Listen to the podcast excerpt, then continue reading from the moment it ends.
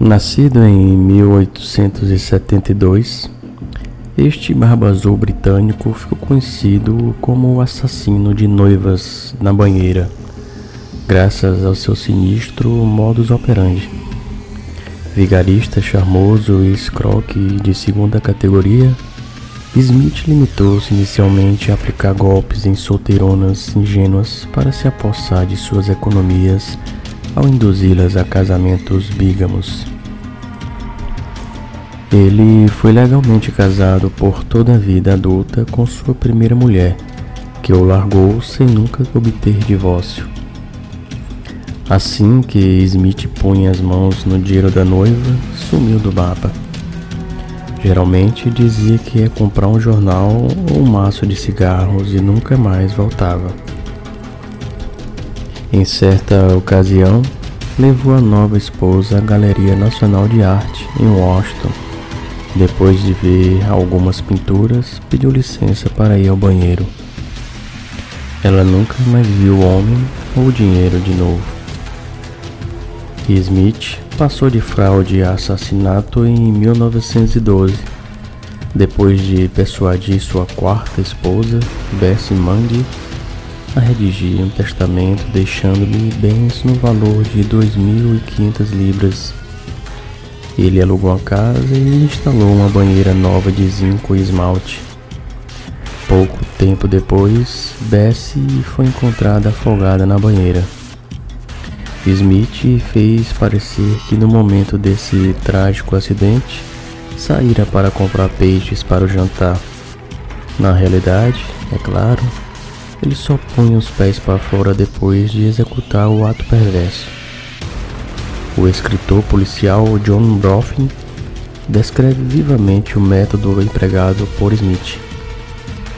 Em clima de lua de mel, ele entrava no banheiro, encontrando a noiva já na banheira, admirava-lhe o belo corpo nu, debruçava-se ternamente sobre ela e ainda murmurando palavras carinhosas, segurava-lhe os pés.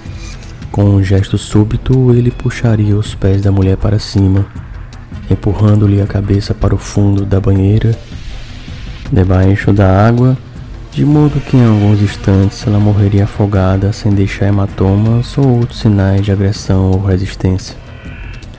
A próxima mulher a morrer dessa forma foi uma enfermeira chamada Alice Burhan. Depois de se casar com ela, em novembro de 1913, Smith fez um seguro para a noiva no valor de 500 libras.